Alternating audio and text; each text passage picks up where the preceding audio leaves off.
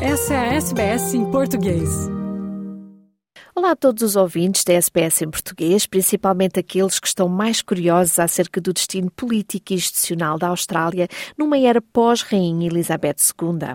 O meu nome é Carla Guedes e venho então tentar dar uma luz sobre este assunto. Será que com a morte da Rainha a Austrália vai passar a República? Pois bem, a morte da Rainha Elizabeth II tem de facto o potencial de transformar o debate sobre a República da Austrália.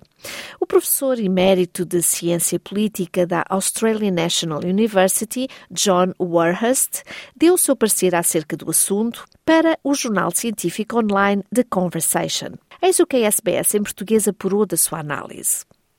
Embora o debate não deva ser sobre personalidades, a identidade e carisma do monarca claramente faz a diferença. O ex-primeiro-ministro e republicano Malcolm Turnbull disse certa vez que muitos australianos eram Elizabethans em vez de monarcas.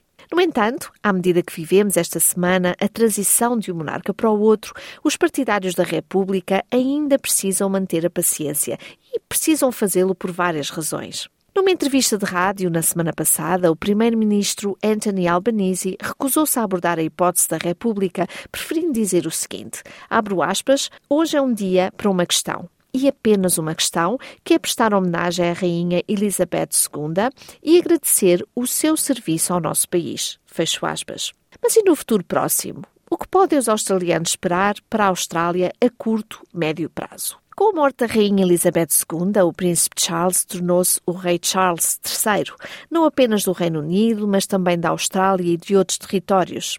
Camila, por seu turno, tornou-se a Rainha Consorte com a bênção de Elizabeth. Pesquisas de opinião do passado recente na Austrália têm mostrado, até com bastante consistência, que a ideia de Charles se tornar rei aumenta o apoio a uma república. Em 1999, na época do referendo constitucional referente a esta questão, as estatísticas indicavam que apenas cerca de 5% dos australianos confiavam no carisma do agora rei Charles III. Portanto, já em 1999, Charles estava longe de ser tão popular entre os australianos quanto a sua mãe. E esse, segundo o professor John Warhurst, ainda é o caso. Após o primeiro referendo fracassado, republicanos influentes, tais como Turnbull, acreditavam que a Austrália não deveria considerar um segundo referendo até que a rainha morresse.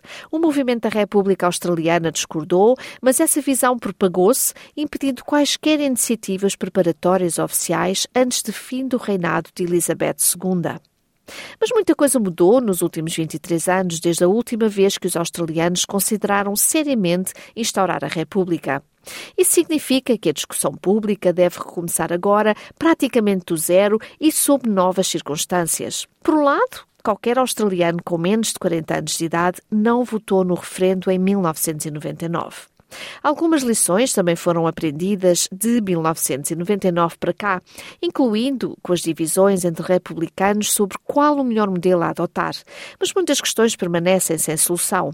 Os argumentos centrais para uma república não mudaram muito, mas a situação é bastante diferente agora. Um desenvolvimento importante, por exemplo, foi o aumento da urgência para o reconhecimento constitucional dos direitos indígenas. Segundo o professor, abro aspas, o movimento republicano e a maioria dos republicanos reconhecem agora que o referendo pelos direitos constitucionais indígenas é prioritário em relação ao referendo para a República. Fecho aspas. A experiência e o bom senso ditam que o movimento em direção a uma Constituição republicana também não deve ser apressado e posto em prática de qualquer maneira. É preciso que se reserve tempo para a discussão da comunidade como um todo. E o professor, acerca disto, também refere abro aspas, embora a discussão inicial possa ser liderada por grupos da sociedade civil, como o movimento republicano, em última análise a discussão deve ser liderada pelo Parlamento Federal e pelo Governo se quisermos fazer progressos genuínos. Fecho aspas. O movimento republicano lançou, entretanto, recentemente o seu modelo preferido de república, que é um ponto de partida para a discussão pública. E o mesmo vem na sequência de muitos anos de crença de que o modelo deve ser decidido pela comunidade num plebiscito antes de um referendo. O novo modelo propõe que os parlamentos australianos indiquem candidatos a presidente antes de uma votação popular para decidir entre eles. O professor, a este propósito, diz o seguinte: abro aspas, tem sido ridicularizado em alguns setores pela sua complexidade, mas é uma tentativa criativa de resolver as diferenças entre eleições diretas e parlamentares republicanos. O modelo também reflete a realidade de um sistema federal. Fecho aspas. O método de reforma constitucional permanece então inalterado desde 1999 e não se colocou a questão da República de referendo desde então. E o último referendo bem-sucedido ocorreu de facto já há muito tempo, em 1977.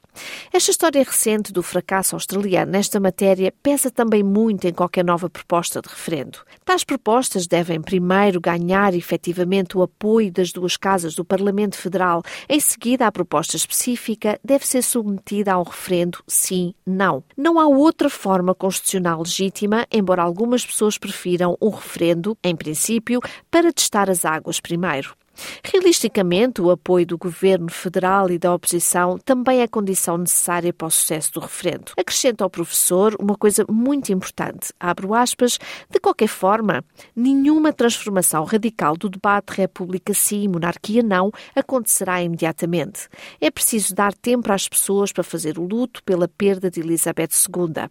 Salientou o professor que finaliza a sua análise no jornal The Conversation com uma previsão de tempo específica em mente.